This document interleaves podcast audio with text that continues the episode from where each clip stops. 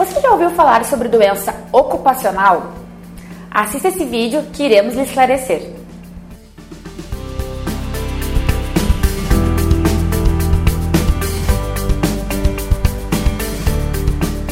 Olá, minhas cordiais saudações aos clientes assinantes do canal da Barbieri Advogados.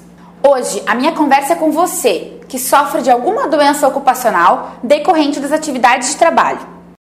Sempre que o empregador tiver contribuído, seja por ação ou omissão, na ocorrência da lesão ou doença ocupacional, nasce o dever de indenizar o empregado. Por ter origem na atividade profissional, toda a moléstia que surgir em razão do trabalho será considerada doença ocupacional, equiparando-se assim para todos os fins legais ao acidente de trabalho. Diversas são as doenças de cunho profissional, mas as mais comuns e conhecidas são as lesões por esforços repetitivos, ALER, ou distúrbios osteomusculares relacionados ao trabalho, DORT. Ainda temos as doenças psicológicas ou psiquiátricas que resultam no esgotamento emocional do empregado, que podem surgir da cobrança excessiva de metas e do tratamento rigoroso dispensado pela chefia. A LER, por sua vez, é a repetição exaustiva de um determinado movimento em alta frequência, em posição ergonomicamente incorreta, causando lesões nos ligamentos e músculos, nervos e tendões dos membros superiores, provocando dor e inflamação, podendo inclusive alterar a capacidade funcional da região comprometida.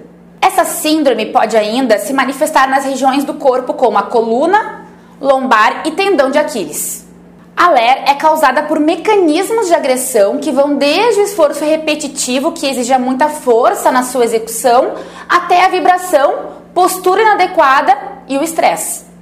Essas doenças podem até ser evitadas através da prevenção, só que muitas empresas não adotam as posturas internas corretas a fim de evitar que seus funcionários sofram desta síndrome e adoeçam em decorrência do trabalho.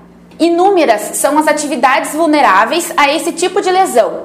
Contudo, algumas profissões são mais suscetíveis a LER e DORT, como os ditadores, bancários, professores, faxineiros, cozinheiros, enfim, todas as funções que acabem exigindo a utilização do mesmo grupo de músculos e tendões de forma repetitiva e constante. Com o surgimento da moléstia, começam a aparecer as despesas do tratamento, que vão desde os remédios às fisioterapias, além dos exames e consultas exigidas periodicamente para acompanhar a evolução da doença.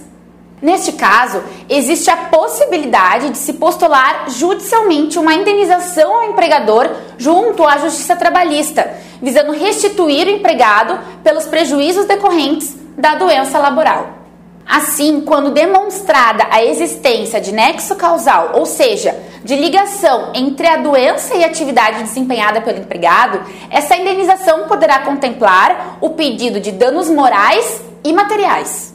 Os danos materiais englobam os lucros cessantes e os danos emergentes, que contabilizam todas as despesas oriundas do tratamento, incluindo aqui a manutenção do plano de saúde. Já os lucros cessantes se caracterizam por tudo aquilo que o funcionário deixou de receber no período em que esteve afastado em razão da doença. A perda de oportunidade de crescimento na carreira, as variáveis que não pôde receber naquele mês, ou ainda se teve de mudar de atividade. Se a lesão for permanente, o pedido de indenização poderá incluir ainda uma pensão mensal vitalícia, que também deverá ser paga pelo empregador. Quando a moléstia resultar em um afastamento previdenciário, a lei ainda garante direito à estabilidade de 12 meses contra a demissão sem justa causa após o retorno das atividades junto ao empregador. Importante destacar que a ação trabalhista visando os danos morais e materiais em razão do acidente de trabalho ou da doença ocupacional não se confunde com o benefício previdenciário, que deverá ser postulado diretamente ao INSS via administrativa ou judicial. Com esse vídeo, esperamos ter esclarecido um pouco mais quanto às lesões decorrentes de movimento repetitivo no ambiente de trabalho e a melhor forma de postular seus direitos trabalhistas.